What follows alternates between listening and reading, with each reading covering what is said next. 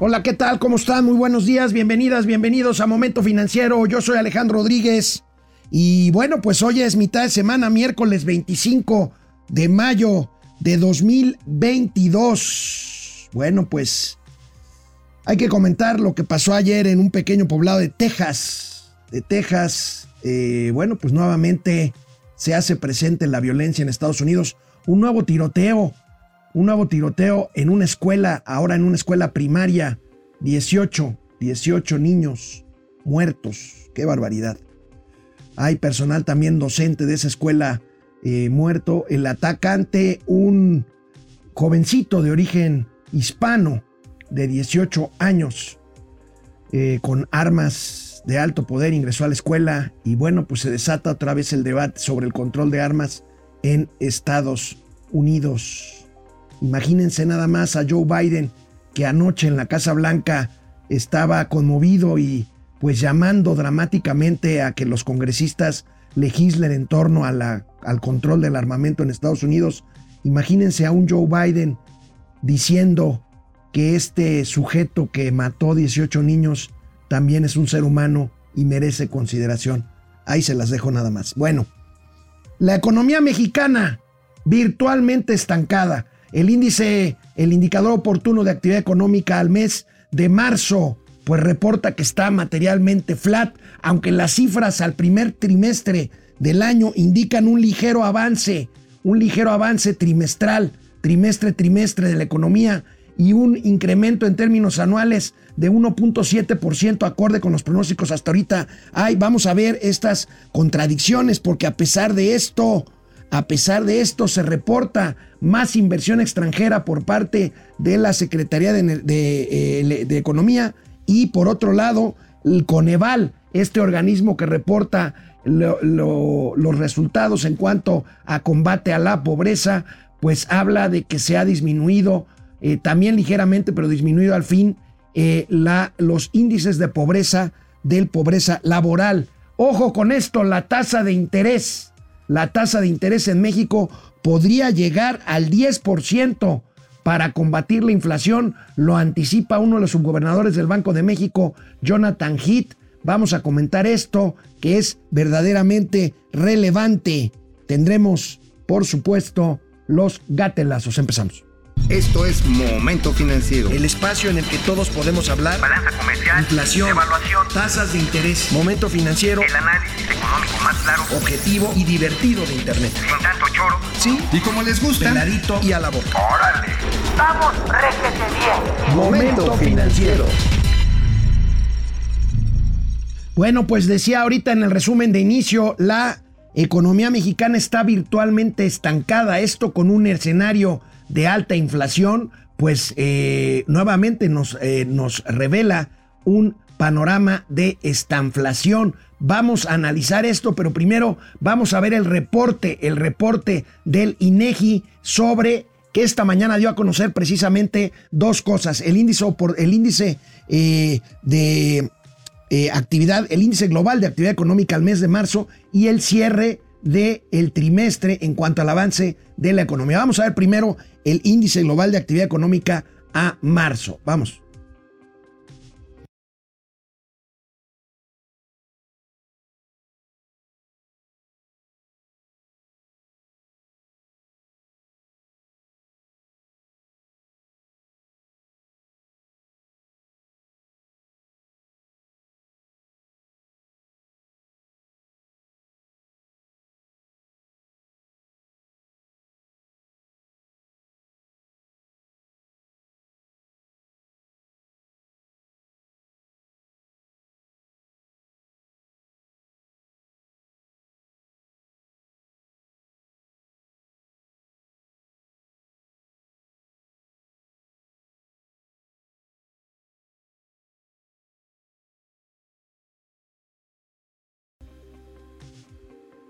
Bueno, pues ahí tenemos índice global de actividad económica al mes de marzo.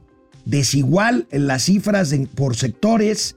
Eh, pues vamos viendo que el sector primario va sacando pues la casta, la cabeza por toda la actividad económica, pero en general pues se mantiene materialmente flat, como podemos ver ahí y como podemos analizar en el cuadrito que siempre tenemos para ustedes del documento que manda INEGI cada vez que reporta esto. Ahí está indicador global de la actividad económica a marzo de 2022. Ya veíamos con respecto al mes previo 0.3%, que es materialmente nada, pero al mismo mes de 2021 un decrecimiento de menos 0.3%, que pues también es nada, pero básicamente nos dice que la economía está estancada. En actividades primarias, como veíamos en el video, 4,5% comparada con el mes anterior, con febrero, y 5.3% en términos de comparar con el mismo eh, mes de 2021. Las actividades secundarias, bueno, las primarias, pues ya vemos que es la agricultura fundamentalmente, las actividades secundarias,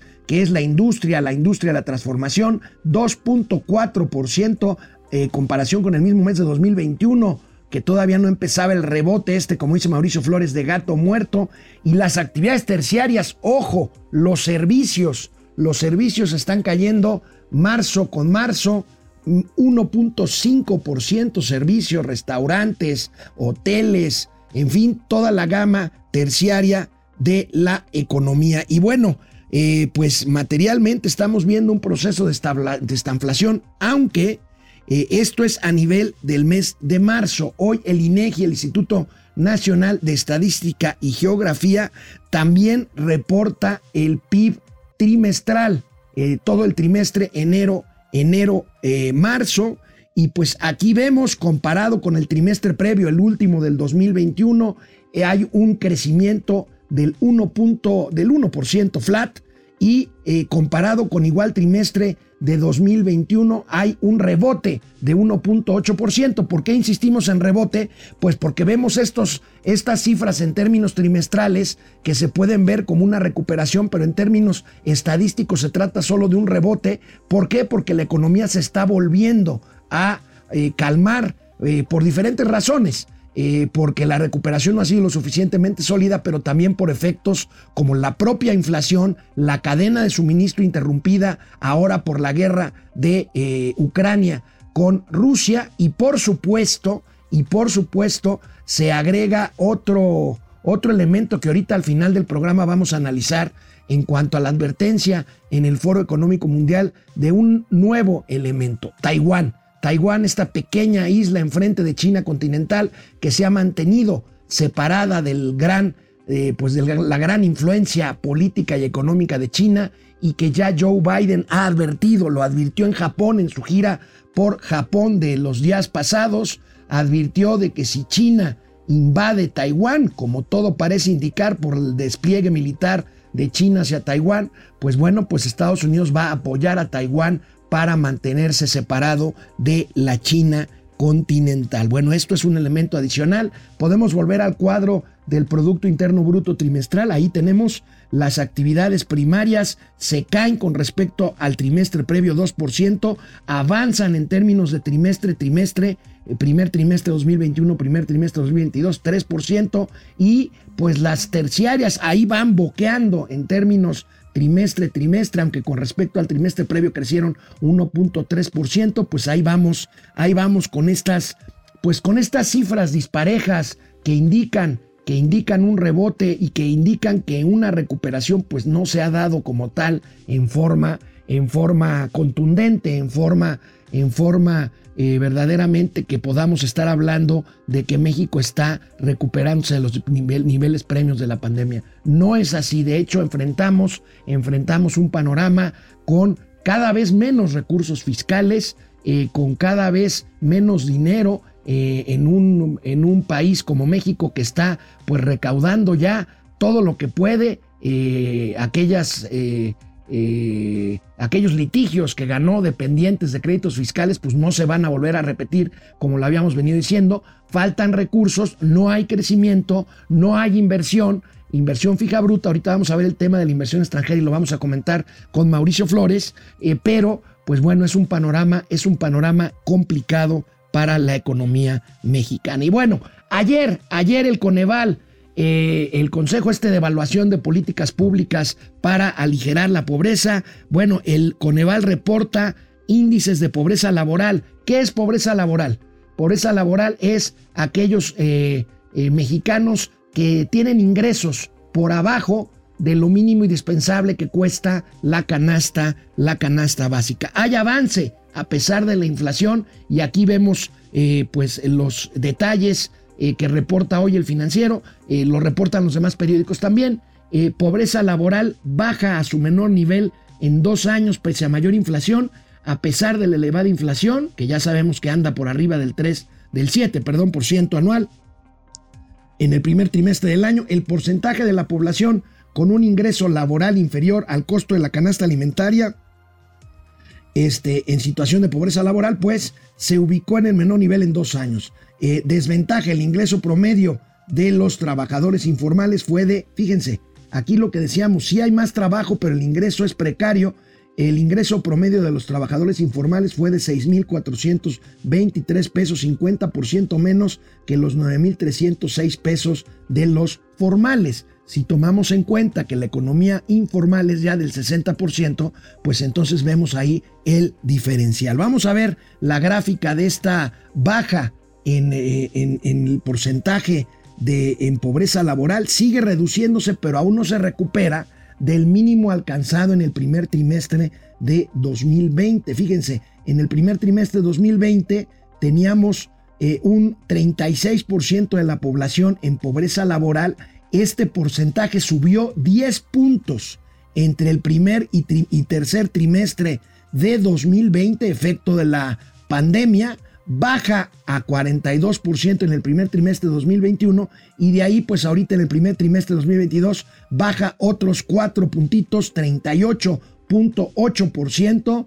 eh, un, poco, un poco menos de 4, de 4 puntos. Este, porcentuales y bueno, el 38.8% de la población eh, se encuentra en niveles en niveles de pobreza de pobreza laboral. El reporte, el reporte de la Coneval, del Coneval más bien, este organismo, este organismo que se encarga de medir el resultado de las políticas sociales, fundamentalmente eh, pues dirigidas a reducir los márgenes de desigualdad y los niveles de pobreza. Y bueno, pues una noticia que celebra hoy el presidente de la República en su conferencia mañanera.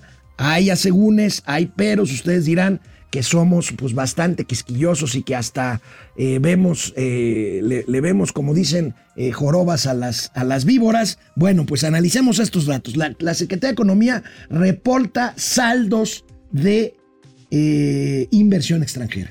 Hay un récord, hay un récord en el primer trimestre de este 2021 celebrado en Palacio Nacional, como les decía. Vamos a ver la información. Récord histórico de inversión extranjera directa en tres meses, 19.400 millones de dólares. Se reconoce, y así también lo dijo y lo reconoció el presidente esta mañana, estos, eh, estos más que flujos, este, este incremento en el saldo de la inversión extranjera se debe fundamentalmente a dos operaciones. Primero, la fusión de Televisa con Univisión, la fusión de Televisa con Univisión y por otro lado, la inyección de capital a Aeroméxico en esta reestructura financiera que hizo. Esas son las dos razones. Vamos a ver cómo lo maneja el economista esta misma nota también en su nota principal.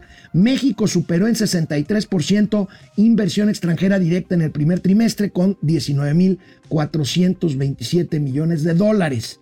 La fusión de Televisa y Univisión, así como la reestructura de Aeroméxico, representan casi la tercera parte del flujo, del flujo registrado. Estados Unidos es el país con más inversión, 39%, le siguen España y Canadá. Ahorita vamos a ver estos detalles. Del total de este saldo, 45.2% corresponden a nuevas inversiones, es decir, menos de la mitad. Más de la mitad de este saldo de inversión extranjera corresponde fundamentalmente a eh, pues reinversiones, reinversión de utilidades, eh, de, eh, o sea, no representa inversión nueva más de la mitad, pero bueno, en contexto, 5.8% habría crecido la inversión extranjera directa de no haberse concretado las operaciones de las televisoras Univisión y Televisa y la Aerolínea Aeroméxico y 45.2% del monto total fueron las nuevas inversiones en el país, mientras que 47.7% fueron reinversión de utilidades. Pues aquí está, aquí está este tema, este tema de inversión extranjera directa. Mauricio Flores Arellano, muy buenos días. Yo quisiera preguntarte, este, esta pues aparente dicotomía, esta contradicción entre que por un lado estoy reportando que la economía mexicana está estancada, que bueno, este crecimiento 0.3% al mes de marzo al primer y de 1% al trimestre, pues no es materialmente nada. Y esto cómo se contradice con estas cifras que da la Secretaría de Economía en cuanto a un mayor saldo en materia de inversión extranjera. Mauricio Flores. ¿Cómo estás? Aquí está su vikingo color cazuela, caray. Recién desempacado de Acapulcoco. Oye, a ver, no es contradictorio. Lo que pasa está en que estas son adquisiciones de nuevos negocios, de negocios ya existentes. No es inversión nueva que está entrando. Está bien. Ah, eso es. O sea, en el caso de Televisa Univision, aquí básicamente es inversión mexicana eh, en Estados Unidos. Ahora, pero mira esta gráfica, amigo. Sí lo quiero discutir contigo, porque mira esta gráfica.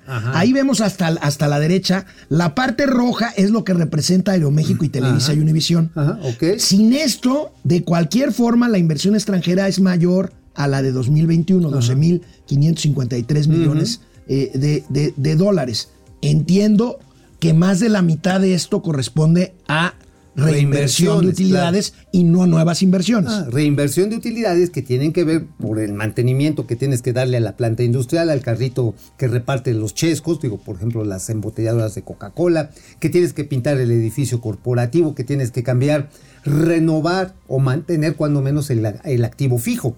Por eso es reinversión de utilidades.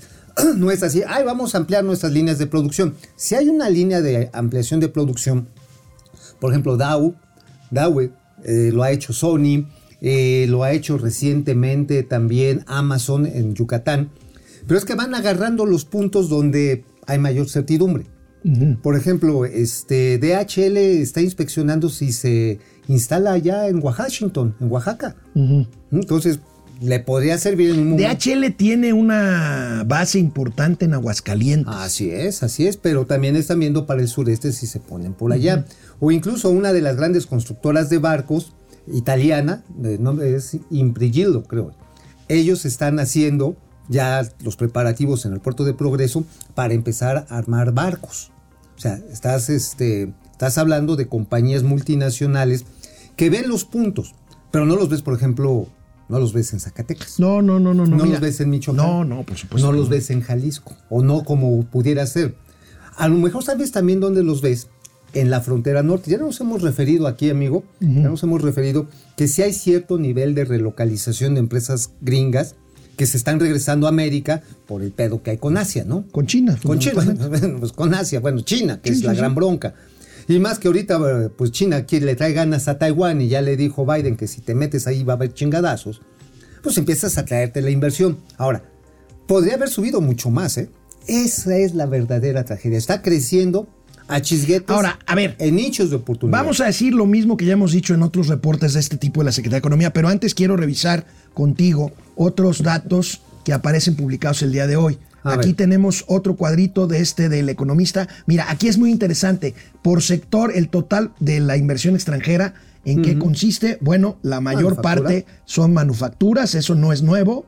Este, información en medios masivos, servicios financieros, transportes, construcción y minería. Así es, mira, fíjate que es importante ver lo que pasa en medios masivos. Aquí tenemos medios como El País, tenemos medio como Bloomberg, tenemos medio como el mismo Reuters, que tiene una planta muy grande, y bueno, evidentemente, esta fusión entre Univision y Televisa, que te digo, ahí es de ida y vuelta.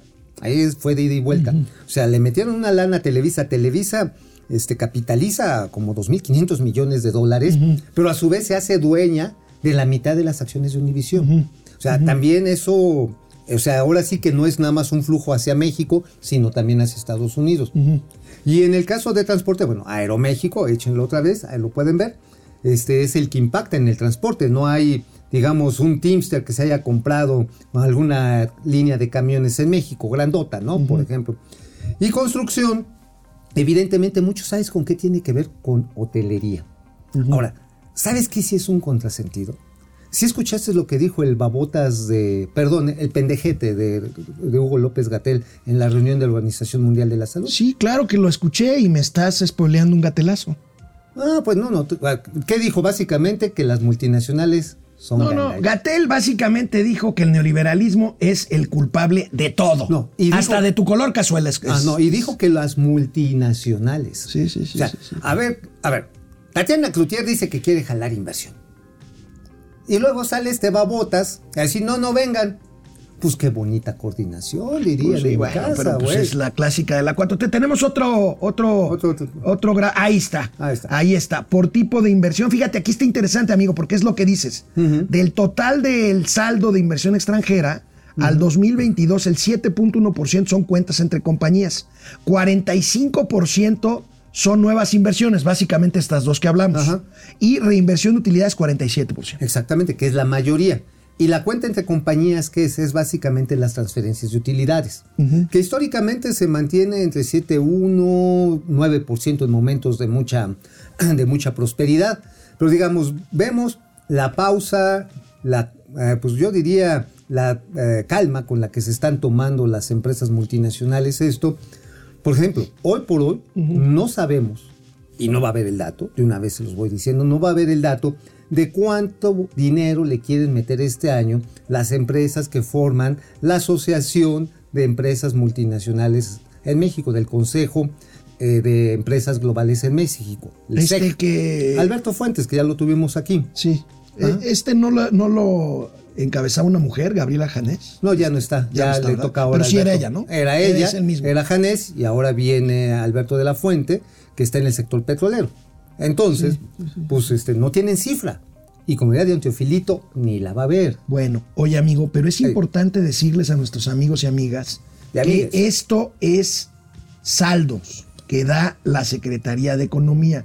El verdadero panorama de la inversión extranjera te dan los flujos que reporta el Banco de México en su balance de pagos. Claro, eso de los flujos es lo que va a decir cuánto entró, cuándo se movió. Y esto es lo, que están registrando es la entrada. Por eso, ay, sí entró mucho, sí. Pero vamos a ver cómo estuvo, lo que entró, lo que salió y lo que se te quedó adentro. Pues a ti. No, a ti, como tú comprenderás, pues eso tiene que ser. Bueno, amigo, me siguen medición. sorprendiendo las declaraciones ¿De de, los subgobernadores del Banco de México. Ayer fue Jonathan Heath. Fíjate, se salió de su papel de banquero central y se atrevió a lanzar un pronóstico. Jonathan Heath, uno de mío. subgobernadores, se atrevió a decir que las tasas de interés podrían llegar al 10%. Tiene razón, es muy sorprendente para mí que un subgobernador lo diga así de abiertamente, porque generalmente pues deben de ser prudentes. 300 puntos base podrían aumentar la tasa de referencia para controlar las presiones inflacionarias. Básicamente lo que dice HIT es que tenemos que seguir teniendo el diferencial, o sea, teniendo más tasa que Estados Unidos para que no se vaya la lana. Esa es una primera lectura. Y la otra es que se va a restringir el flujo de dinero hasta lo más posible por el simple y sencillo hecho de que si no controlan ese flujo de dinero, sí se arma el desmadre. Ajá, es decir, ¿y ello qué va a significar? El encarecimiento del crédito que se vaya a pactar en esos niveles. ¿Y sabes qué? Y el crecimiento de la deuda. El crecimiento de la deuda, El claro. Mira, ya hasta se nos desmayó aquí don Austericidio. Nada No, más de-. Bueno, oye amigo, Oye, pero pues, sí nada más una cosita. A ver. Si es especialmente sintomático que un subgobernador que tiene esta trayectoria y ese prestigio, pues nos está alertando. Ahora, nos está alertando y se está jugando una apuesta, una carta firme. ¿Por qué? A ver, el Banco de México tiene cinco votos. Jonathan Heath ya dijo para dónde va él, que es Hawk, ¿no? Halcón. Ajá, ajá, halcón. ¿Cuál es la, la- la- la antípoda del halcón Este, en pichón. términos de política? Pichón, en términos de política minutaria. Currucucú paloma. Cucurrucucú paloma. Bueno, ah, política financiera halcón, Hawk. Es Jonathan Heath y ya dijo y ya mostró con su voto anterior Irene Espinosa Cantellano, que es la única subgobernadora que queda que no ha sido propuesta por el presidente López Obrador, es de las que queda de antes. Ajá. Ya van dos.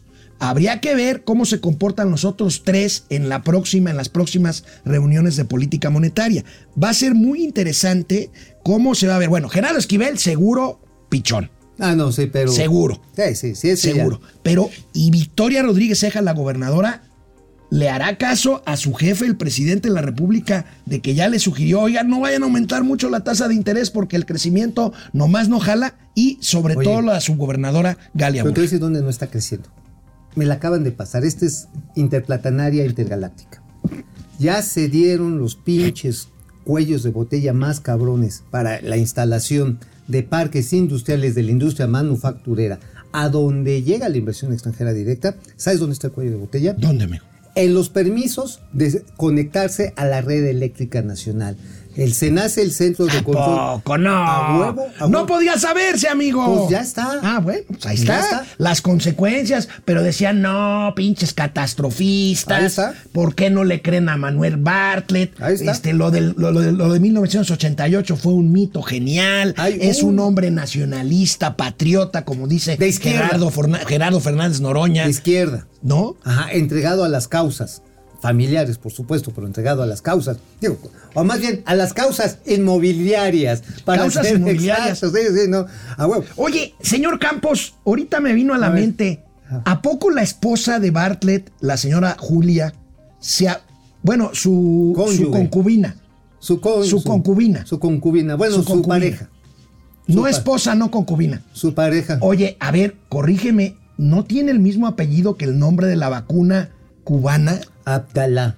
Así, Abdalá, ¿no? Sí, ¿no? La Abdala. Ahorita me cae el 20, la, cu- la, la- la cubana que Oye, se la te, quieren... oye, ¿te van a aplicar la Bartlett, güey? No, no, no. No manches, güey, qué feo. Oye, Es, imagínate. es homenaje a dos revoluciones. a la, a la revolución bartleana. ¿Cuántas casas tienen, señor Campos? ¿26? Oye, 26 oye, casas entre mira. los dos. ¿Tú sí te la dejarías meter si te dieran una de esas casas? Oye, entonces Bartlett podría ser. No. No, no, no. no. Una la vacuna, No. a eso me refiero. Si te la dejarías poner, meter si, si te dieran Bueno, una de esas casas. vamos a un corte para los primeros comentarios del día de hoy. Vamos a ver cuántos amigues están amigos. conectados. Bueno, vámonos. Carlos Vámonos. Stritcher. Buenos días desde Portland. Veo que soltaron al tío Mau del Torito. Ya, pero mira, Pues me que- pasaron ahí en el, ¿cómo se llama? Ahí donde te hacen el color este, los rayos ultravioleta, chinga. Así, para verme como, como millonario de yate. No, millonario, millonario. Pa- pa- Payasuelos eres, güey. tú, no. Payasuelos. Ahora sí, millonario de yate. Ya te chingó el SAT, güey. No, no, Palazuelos tiene el señor Campos el vientre de lavadero y Mauricio lo tiene de lavadora. No, yo lo tengo, no de Six, no tengo el Six, lo tengo de Caguama. Bueno, Chica Pérez, hola. Hola, de cartón. De cartón de Caguama. Chica. Pérez, hola, Carl. Ah, pues, hola. Hola. Carlos González, el verdadero competidor de México en inversión extranjera es el sur de Estados Unidos, sobre todo Texas, por el gas natural barato. Texas, a ver, no saben, tú sí sabes, Carlos, por lo que veo, la cantidad de empresas tejanas que dependen de México. Ah, no, pues la cantidad de, arm- de procesos O sea, integrados. más que van- California, ¿eh? Sí, no, la cantidad de procesos integrados que hay son brutales. ¿Y sabes por qué? Por la mano de obra. Pues sí. Bueno, JBD Valentine. Saludos a todos los amigos de Diario de Confianza. Con ese gobierno morenista, los delincuentes están desatados, hacen lo que quieren a cualquier hora Sí del cabrón, día. ¿eh? Sí, está cabrón.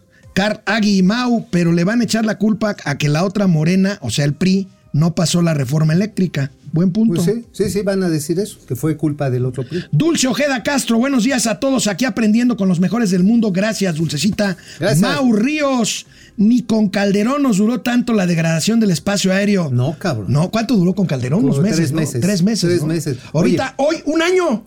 Un año, No, hoy. mañana. No, Mañana. hoy, 25. Hoy. 25. ¿Sí? 25 de mayo. ¿Verdad, señor Campos? 25 A de mayo. Uh, 25 pues de mayo.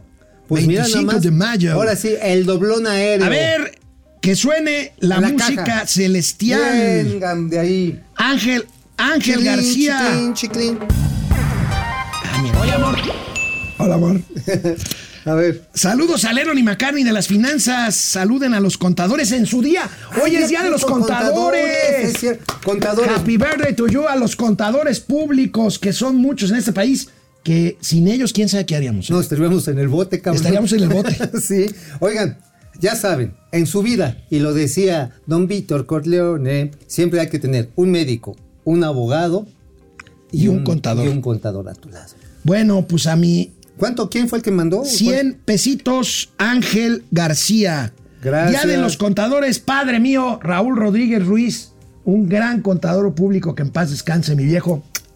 Un beso hasta, hasta el cielo. La talayuda de la IFA, el PRI y el PRD están en vías de extinción y solo están atados La al pan. de la IFA. La tlayuda de la IFA, así se llama. Sí, Este, oye, ahorita les voy a contar en la columna un chisme nuevo que ahorita me vine enterando. Bueno, la tlayuda del AIFA, el PRD y el, PRI, el PRD están, el PRI y el PRD están en vías de extinción, solo atados al PAN en la coalición opositora morena para tratar de mantenerte a flote, comentó Epigmenio Ibarra. No le hagas caso a Epigmenio Ibarra. Mira, Epigmenio Ibarra tiene razón en algo. El PRD está en vías de extinción, sí. El PRI no estoy seguro.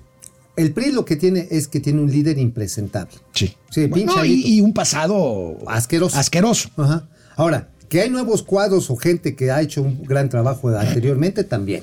Bueno, Miguel Ángel Manzano, ustedes son el lexicón ecomicón de las finanzas. ¿Está Ah, el lexicón cómico. Oye, está cabrón eso. Está cabrón. No. No, sí. O sea, es el libro de los poderes ocultos.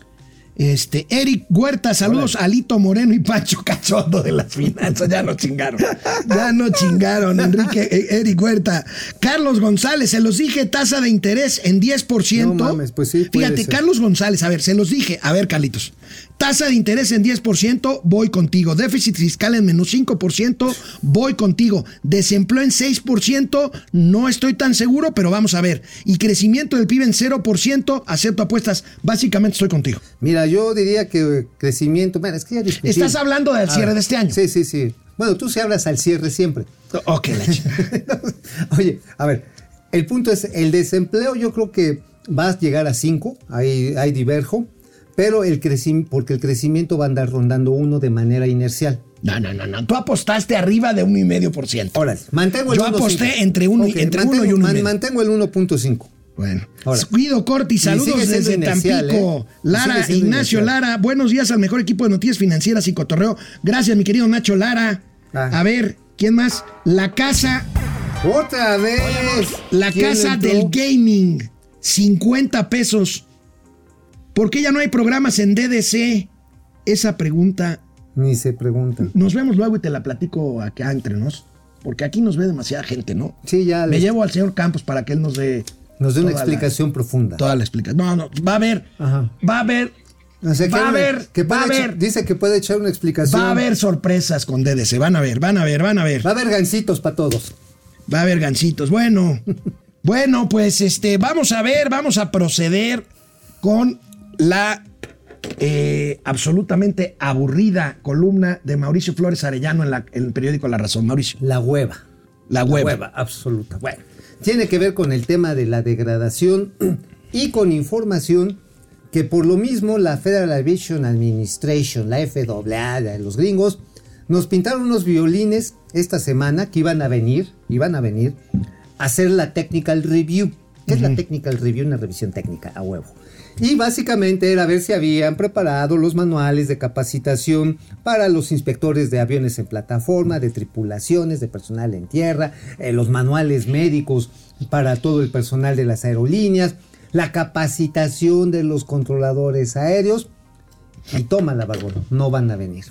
No, pues no, pues No, ya lo, lo no. dijimos ayer. Sí, no, no vinieron. Pero aquí viene la razón. A ver, Una- a la razón, o sea, la explicación o la razón la del explicación, La explicación. más detallada que se pueda tener. A ver, venga, amigo. A ver, la detallada es que hay un señorcito, un señorcito que está ahí dentro, nada más ni nada más, de la, de la Agencia Federal de Aviación Civil, La mexicana. la mexicana. ¿Cómo se llama? La FAC.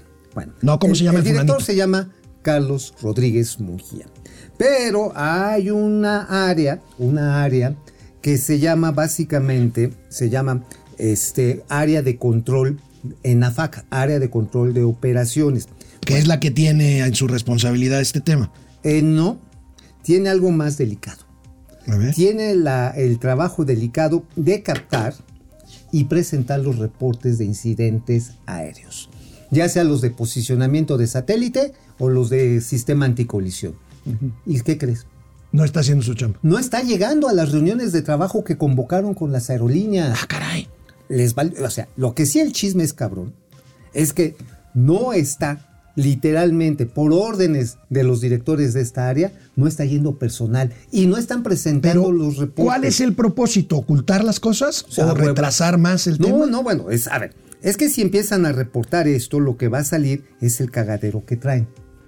Obviamente. O sea, mira, se están cubriendo ellos mismos en su estulticia. el que el encabeza esto se llama Ricardo Colliers.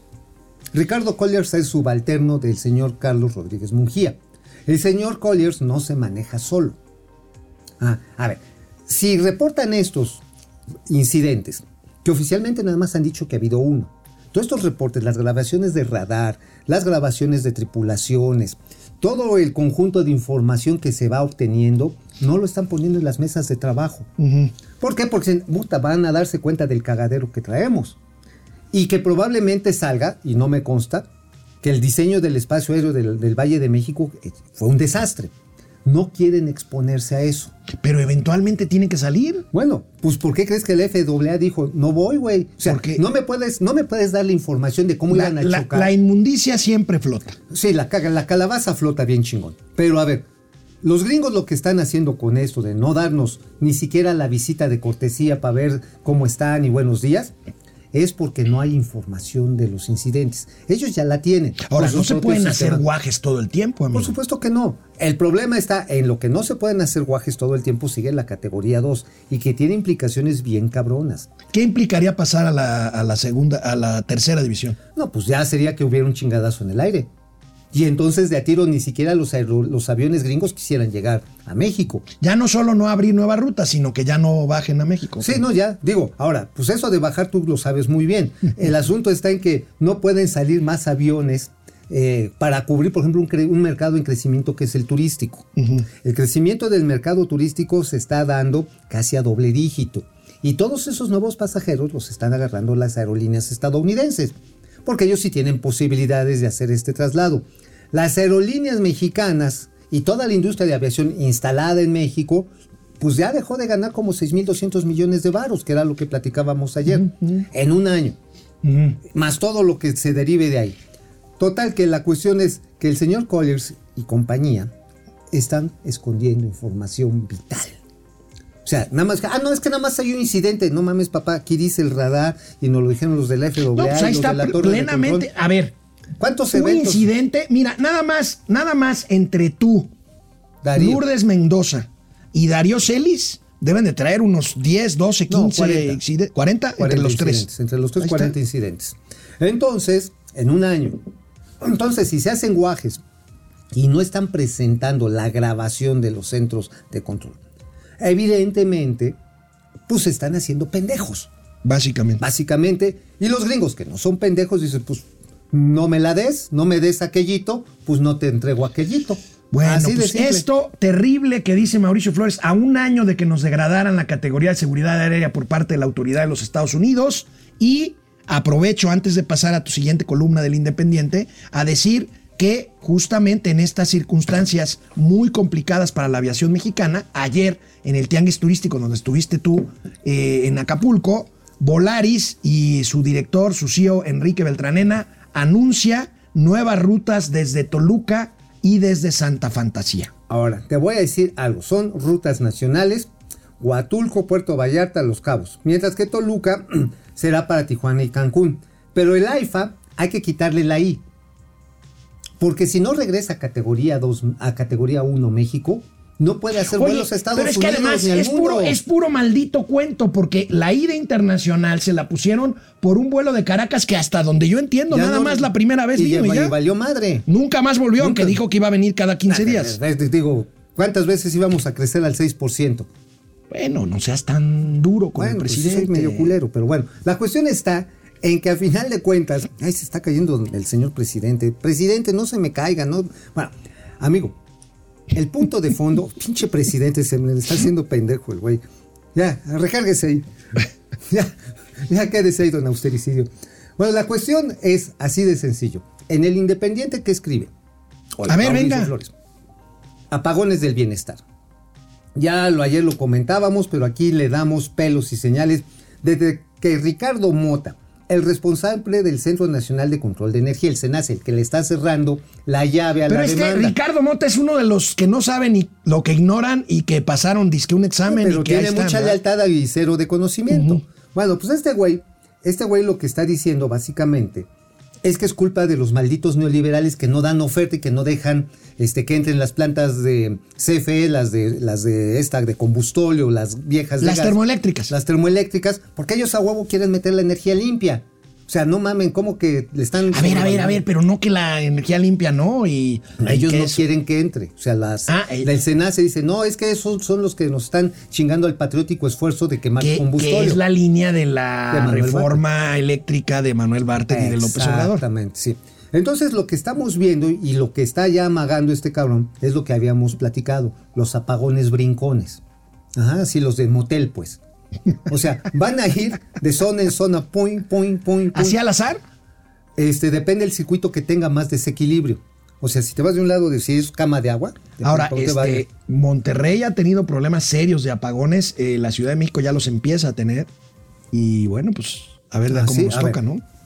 Yucatán, península de Yucatán, incluyendo No, no, no, Yucatán, no, Quintana pero ahí es porque se queman pastizales. No, pastizales marinos. Pastizales marinos, Pastizales exactamente. marinos, El plancton se incendia, ¿no? El plancton se incendia cabrón, pero bueno, ¿sabes también dónde hay riesgos? En la costa Pacífico, Jalisco, Puerto Vallarta, Nuevo Vallarta, Nayarit. Bueno, ahí les gusta andar en los oscuritos, ahí no tienen pedo. Sí, sí, sí, pero. pues, Sinaloa, viejo. Y Sonora que están teniendo crecimientos agrícolas. Ahora, Sinaloa sería una tragedia para la parte agroindustrial, dependiente de la electricidad también, pero también en temas domésticos. Recuerda que en Sonora una gran cantidad de hogares pues consumen aire acondicionado por la ¿En Sonora? ahora sí que por la calor. En todo el pinche país, ahorita con la canícula. No, no, no, no, no, pero vaya, aquí puede hacer mucho calor, pero son contadas las casas que tienen aire acondicionado. ¿Qué, a ti no te soplan la nuca para que estés fresco? me- bueno, Oye, bueno, mira. no, chale. Chale. Bueno, no, que ya fuera de, de las sopladas de nuca, hermano. Eh, a ver, el asunto está en que las temperaturas históricas que vamos a tener, y tanto en la Ciudad de México como en el Valle de México, están implicando el uso intensivo de los aires acondicionados, pero también de los sistemas de refrigeración de alimentos y de movimiento de agua, que como hay contaminación y reducción de los vasos eh, de agua superficiales, se tiene que sacar agua de pozo. Y hay dos maneras, ya sea con un motor de diésel, que generes tu propia electricidad y bombees, o que te conectes a la red, te suministro y sacas el agua. Entonces, o tienes una motobomba con el riesgo de que llegue la Comisión Federal de Electricidad y te diga, usted está generando electricidad de manera Maldito traidor. Maldito traidor a la patria porque usted se la debe de comprar a la Comisión Federal de Electricidad. Y ya mamó, ¿eh? Bueno. Está- eso Bueno, vamos a pasar de las eh, mayate columnas a la parte de la globalización. La globalización, la guerra, la guerra comercial, Estados Unidos-China, la amenaza que mencionábamos tanto Mauricio como yo con Taiwán y el conflicto en Ucrania alertan en Davos a el modelo prevaleciente hasta ahora. Nunca pensé leer esto, mucho menos decirlo en la televisión. En. Davos se están preguntando en Davos, pues, si va a continuar el modelo global, glo- globalizador en el mundo. Pues- ¿Por qué? Pues porque está colapsando con todos estos conflictos del que les hablo. amigo. A ver, amigo, la cuestión es muy clara. Y lo dijo un hombre claro, brillante, luminoso, Donald Trump. ¡Gaman! ¡Huevos! A ver, güey, güey. A ver. ¿quién nos puso, nos agarró de los tombiates para firmar el TEMEC? Donald Trump. ¿Sí o no? Ah, Desde Eh. Enrique Peña Bebé lo Sí. trajo acá la de las gonadas. Dijo, y ahora vamos a De las negociar. gonadas. bueno, de los huevos. ¡Gónadas! Bueno, de los huevos. ¡Qué de! O de sea, los huevos. eres... es- El aire se lo traía de esas. Pero ¿sabes qué? Y después se la siguió con López Obrador. Y el TEMEC es un acuerdo comercial regional. Y le está diciendo a los asiáticos, oye, ¿le quieres vender a este mercadote? Caman pa' acá tu lana, bueno, alíñate a un bloque comercial o te chispo como a Pues Huawei. más allá de tus guarradas, efectivamente, ahorita con el conflicto de Rusia, pues ya todas las, todos los países europeos se están poco a poco, pues eh, desconectando de la proveeduría rusa, ya sea de gasolina, de gas y de otros insumos y fertilizantes. Y ahora con lo de China, que está el nearshop, eh, el, el nearshoring, pues, este, que ahora están. Y México en la babia, México, a ver, nos A ver. platiqué. plati- pla- eh, platiqué con eh, mi amigo Carlos Mota, que está allá en Davos, y dice. Alejandro, no se habla de México. No se habla de México ya ni para mal. Ya. No, ya, desaparecimos. Desaparecimos. Desaparecimos del pinche. Cuando deberíamos de estar ahí captando precisamente las empresas que están dejando Asia y por cuestión de cercanía geográfica las tendríamos que estar A ver, recibiendo en México. A ver, si no nos están dando la certificación aérea número uno, Y no pues, tenemos electricidad, pues olvídate. ¿tú crees que nos van a pelar? Bueno, electricidad es suficiente. Eh, con- con- para que no nos pelen. Con eso es suficiente. Entonces, pues se van a esperar a que las cosas eventualmente cambien en este país. Bueno, Ahora, vamos. ¿sabes cuál es una bronca? Y eso sí, los gringos sí lo tienen muy claro. El riesgo geoestratégico que está representando el crecimiento de la migración mexicana. Pues sí. Pues sí. Pues sí. Bueno, vamos a un corte y regresamos con los gatelazos. Miguel Ángel Manzano no era Necronomicon, me refería al libro de Rius de Economía para ignorantes en economía. Ese Ah. libro de Rius. Uy, uy, el. Economicon, pues, este, Rius. Yo pensé que yo escuché el Híjole, el Necronomicon. gran Rius, pero pues va- vaya. Lexicon Economicon. No, el Necronomicon es una maravilla. Dulce. Villegas, Para no los puedo a ver. los demonios. Dulce Villegas, no lo puedo ver en vivo todos los días, pero hoy sí, así que buen día, me encanta estar Gracias. informada de dar noticias en economía. Gracias, Dulce. Mau, Ville- Mau Ríos, en mi opinión fue el gobierno mexicano el que pidió a las autoridades aeronáuticas que pospusieran la inspección. No. Nos dieron soplamocos. ¿Nos hicieron caracolitos? Ajá, sí, dijeron, hoy no, joven, hoy no, hoy, hoy no circula, hoy no, hoy no andamos manejando esa línea. Neri Edith Cruz Castro, buenos días Favor, amigos y tíos Mau y Alex, los más financieros del mundo mundial. Gracias, gracias. Jesús Hernández, que Morena haga algo con Nat Geo. Ah, ¿cómo? ¿Cuál se? ¿Cómo se? Porque puro animal, pura fauna. Oye, estaría chido. La fauna de la 4T. Alejandro Alvarado, lo más barato sale caro. Eh, Seguiremos con la- en la segunda categoría. Esperemos no nos manden a la tercera división. Putas. Guillermo Domínguez, tío Mau, es usted un desmadre. No. Luis no, Guillermo no, no diga eso. Zúñiga, saludos a mis tíos. ¿Qué pasó? ¿Qué dijo tus tíos qué? El, el soplanucas y el nunca soplada son la neta del planeta. Daniel Sánchez, maestros financieros, los saludo y les comento. Ayer en el municipio de San Rafael hubo un apagón desde las 5 de la mañana hasta las 3 de ¿En la cuál tarde. municipio, por favor? San Rafael. San Rafael, No, Veracruz. Veracruz. ¿Desde a qué hora? Desde las 5 de la mañana hasta las 3 de la tarde. Y seguramente los municipios este, colaterales también tuvieron apagones a horas diferenciadas. Auditoría.gdl, excelente día, Pituca y Petaca de las finanzas. A ver para cuántas locuras más de don Manuel Doblado. Aguanta este país. Bueno, a ver, hicimos una encuesta rápidamente. A ver, sobrinitos, díganos ustedes. Digan, digan. ¿Por qué el presidente no se decide? El neoliberalismo es Fuchicaca 26%, Guacala, qué rico 74%. Ahorita vamos a ver cómo está esto en los gatelazos JB de Valentine. La globalización debe continuar. Sin la globalización, los países terminarán como Corea del Norte, aislados del mundo, fronteras bloqueadas, cerradas y Sí. cero libertad para viajes turísticos. Bueno, pues ahí Sí, está. Sí, sí, tiene razón. Tiene razón. Desafortunadamente la tendencia es la de los bloques. Bueno, ¿Sabes vámonos. Muy parecido al libro de Orwell 1900. ¿Qué era? 1900 1984. En la que había grandes bloques en permanente guerra. Y el gran hermano, el, ojo del gran hermano. Me das miedo. Y la policía del pensamiento. La Vilchis. Qué buen libro ese. ¿eh? Oye, y la Vilchis. ¿te La? Vilchismosa. Eh, ¿Te imaginas esa como carnala, la gran carnala? Así no, que te esté- no, no, no, no, este, no, luego te digo. Vamos a los gatelazos. Ya sé que se te antojó, perro. Ayer, Mauricio Flores Arellano, amigos y amigas, tuvo lugar una de esas declaraciones que nos dejan pasmados, Fríos. que nos cambian todo el juego, que ponen en un dilema a los maromeros formalizadores, normalizadores y aplaudidores del régimen.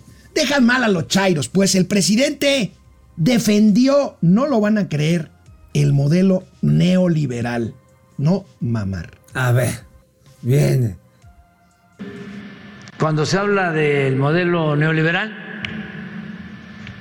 yo he llegado a sostener que si el modelo neoliberal se aplicara sin corrupción, no sería del todo malo. Es que se puede tratar del modelo económico más perfecto pero con el agravante de la corrupción no sirve nada.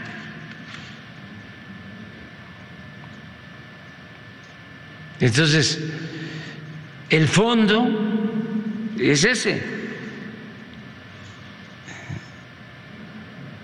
el que impera la corrupción. ¿Cómo Oye, ven? ver, ¿Qué ver, tal? amigo, es como si el presidente hubiera dicho, la 4T sería una maravilla, sería algo de lucimiento global si no fuera tan pendeja. Bueno, pues imagínense cómo nos cambiaron el juego, tanto que pues tuve que darle retweet a esta imagen A porque ver. de verdad estaba yo verdaderamente, eh, pues, ¿Qué le- impresionado. ¿Qué le impresionado. Le, le cambiaron la narrativa del neoliberal. No, no, Ay, no, no, pobres no, patidifuso, pobre Chairos. Pobre Pobre, Chairos. Chairos. Ahora, Van a fíjense, defender- van a defender el fíjense, libre yo mercado, lancé güey. un reto en Twitter a decir, a ver, Chaires, maromeros, ¿cómo se tragan esta? Y me escribió un güey y dice, el presidente no dijo eso. No dijo eso. El presidente no. El, presidente. El presidente no dijo eso. Pero bueno, ahí está la Oye, grabación. Oye, ¿y se la Y comió bueno, con pelos o sin pelos? Bueno, pero como en las mañaneras lo que prevalece es el índice, el índice. El índice. El síndrome de la chimoltrufa. Así como dice una cosa, dice Bueno, otra. hoy mismo el presidente pues se desdijo, aunque Ah, dijo lo que bueno. dijo. ¿Y Bien. qué dijo?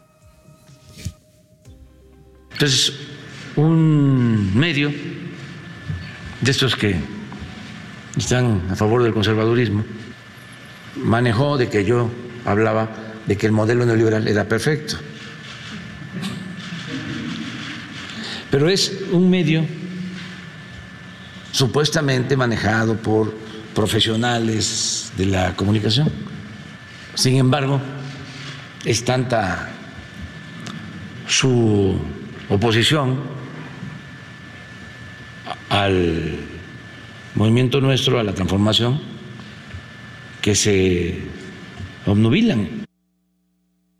Cuando se habla del modelo neoliberal, yo he llegado a sostener que si el modelo neoliberal se aplicara sin corrupción, no sería del todo malo. Es que se puede tratar del modelo económico más perfecto. Pues bueno, pues, Maroma mira, presidencial, Maroma presidencial. maroma presidencial. Está muy cabrón. Presidente, no es un medio. Usted lo, dijo, ahí está. Ahí está. Ahí está. No, es que así como digo una cosa, así digo otra. Bueno, ¿y cómo con estos, con estos Oye, maromas? oye, oye, te digo otra cosa. A ver. Ayer en el desayuno de Grupo Riu, que estuvo el CEO de esta gran cadena hotelera, ¿qué crees que dijo el secretario de Turismo, Miguel Torru- Miguel Tarruco. Tarruco? ¿Sabes qué dijo? ¿Qué dijo? Que México y España son países hermanos, que hay un trabajo continuo de colaboración entre los gobiernos de ambos países. Y entonces la disculpa, ¿qué pasó? Y la pausa de las relaciones. No, no, bueno, están tan confundidos los colaboradores del presidente que pues no le avisaron a Hugo López Gatel Y que la y pues la cajeteó otra vez. Miren el Para gatelazo que dio en la plenaria de la Organización Mundial de la Salud, a donde el doctor Muerte fue desvergonzadamente a representar a México. A ver, vas. A ver.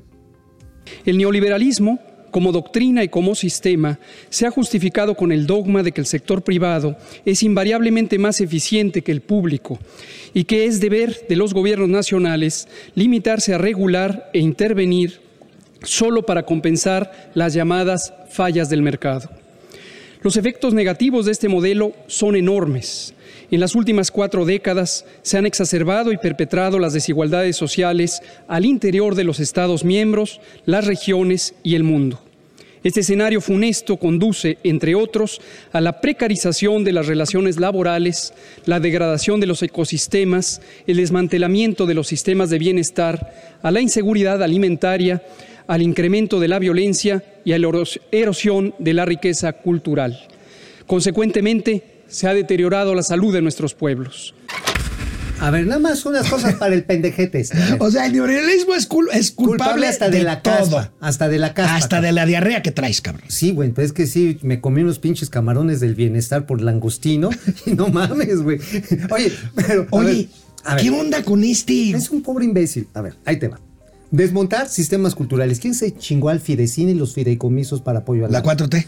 ¿Quién se chingó los, las, los recintos de acogimiento para mujeres maltratadas? La 4T. ¿Quién se chingó las quimios para las niños? La 4T, el acuario de ¿Quién Veracruz. se chingó el acuario Bueno, de Veracruz? bueno, Oye, a ver. ¿quién tiene el récord en la creación de pobres en este país. Oye, amigo, y antes de verse confundidos con las señales encontradas del presidente, del jefe de la 4T, los chairos en Twitter ayer, bueno, Vueltos locos. dijeron, a ver, tengan, tengan fachos, vean cómo le aplaudieron al subsecretario Gatel en, en la Organización ¿qué? Mundial A de ver, la Salud. a ver. Como Nale, como a Nale se burlaron Los- de ella los a ver, árabes. a ver. Pero vean, vean la No, cantidad. de- perdóname, Anale, no seas cabrón. Vean la cantidad. No, no, no, no, no, no le chingues a mi secretaria. Dispénsale, No, no, no, Anale. no la dispenso. No, Vean- sí, dispénsale, le está echando Miren, ganitas. Más de la mitad. Ya estamos importando menos gasolina. Más de la mitad de los delegados de la OMS, la Organización Mundial de Salud, se salieron cuando empezó a hablar Gatel.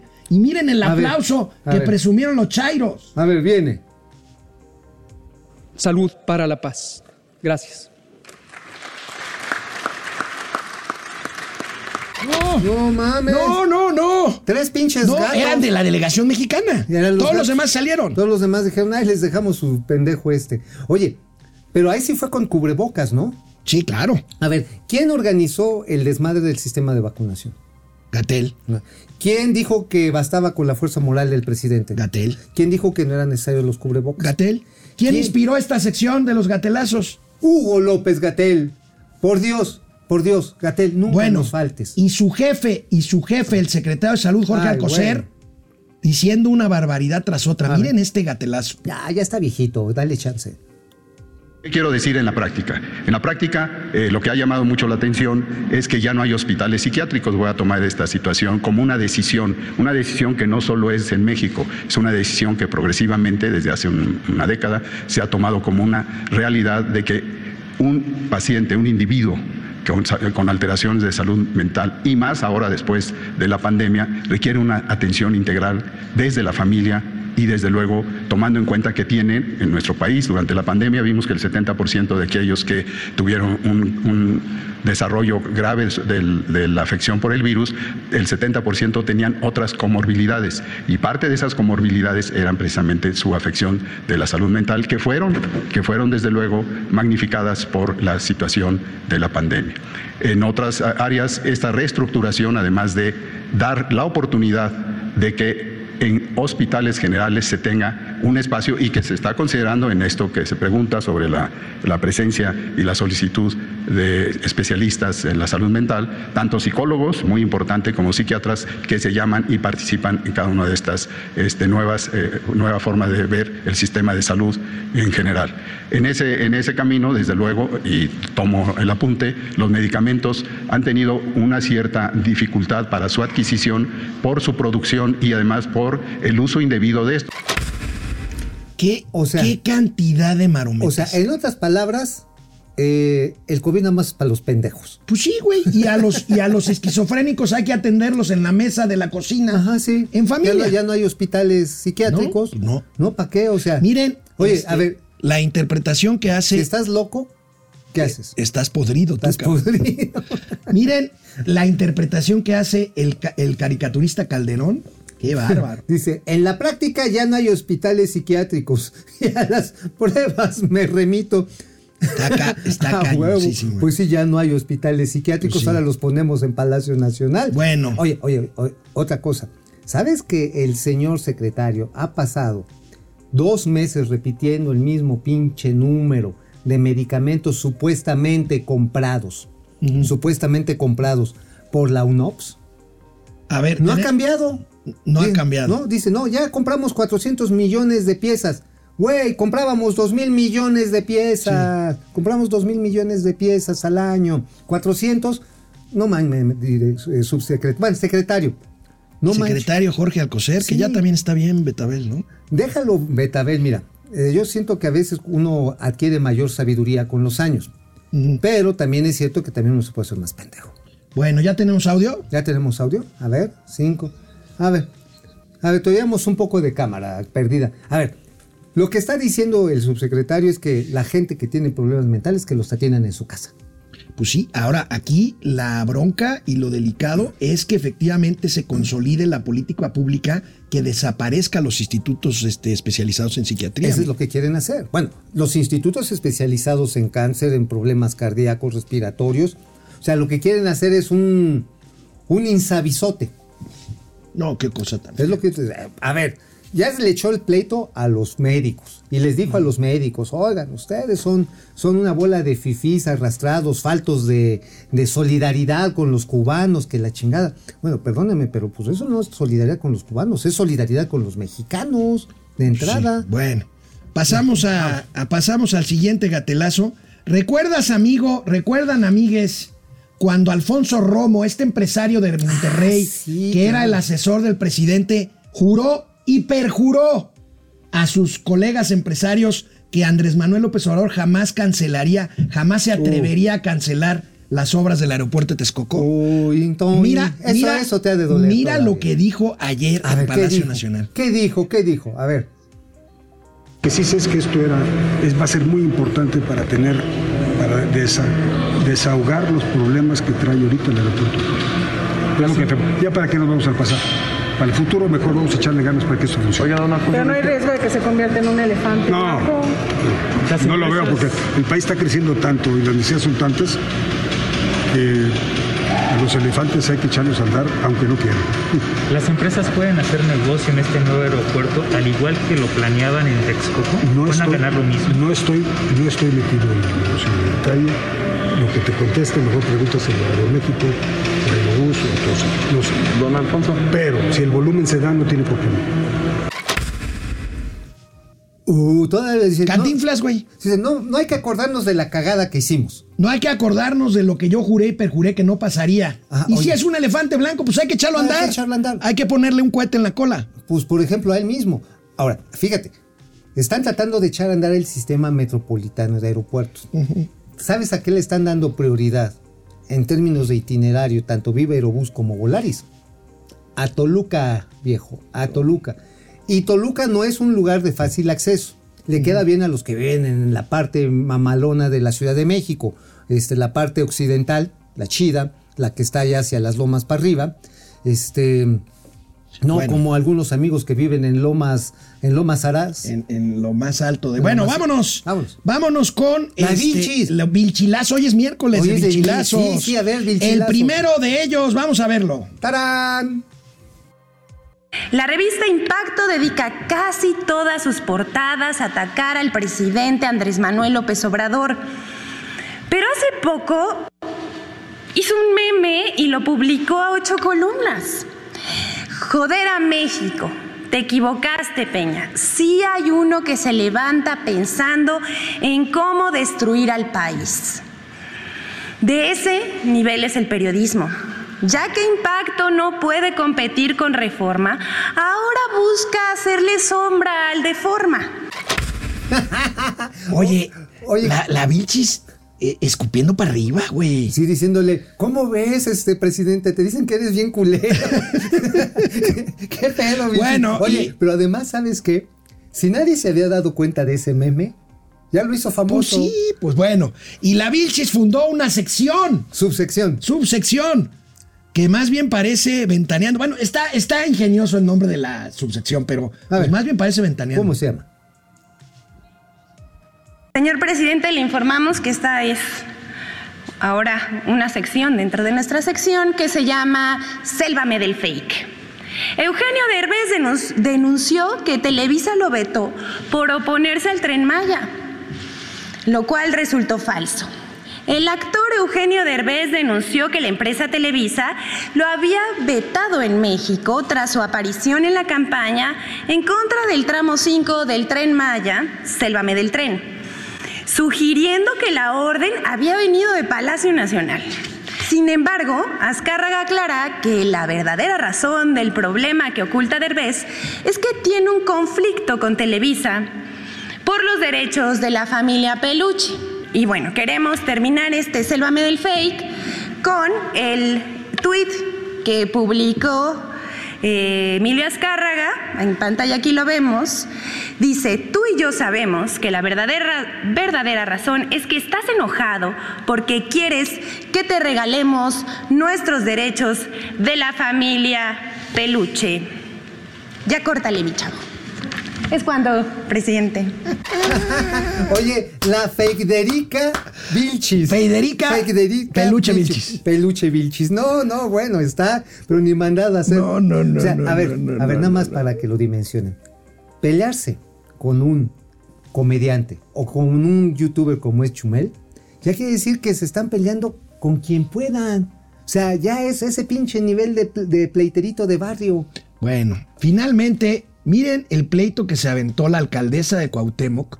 Fíjense Ah, que el hijo del presidente de la República, el de la Casa Gris de Houston, pues, José Ramón, José Ratón. pues se puso a, a criticar a la alcaldesa por este tema de quitar las imágenes de los puestos callejeros de la Cuauhtémoc. Que decían que era parte de la cultura popular. Así es, miren cómo le contestó la alcaldesa Sandra Cuevas. A ver. A- Primero. A, mí me podrán criticar muchas cosas a causa de mi arduo trabajo, pero jamás me señalarán como una ladrona y holgazana, como a ti, Junior. Ahora ve y acúsame con tu papá mantenido. ¡Órale! ¡Huevos! se, ¡Huevos! Son se- soplamocos se- así. se llevan pesadito, ¿eh? No, bueno, bien cabrón. Ahora, ciertamente a mí me gustaba ese estilo así artesanal de pinturas que ponían una torta acá completita de milanesa o pintaban el cóctel de camarones con ostión fresco No, de pero la eso es irrelevante. El tema es lo que le dice al Junior. Sí, sí, no, pero espérate, eh, para ir al fondo del asunto. Lo que hace Sandra Cuevas es, dice, les vamos a cambiar estos pinches changarros mugrosos por unos nuevos. Ahora, que le van a poner arte popular es probable. Pero lo que se mete este sujeto, José Ratón, perdón, José Ramón, y le tira a Sandra Cuevas, le... Bueno, yo creo que ahorita todavía debe estar escupiendo dientes el cabrón.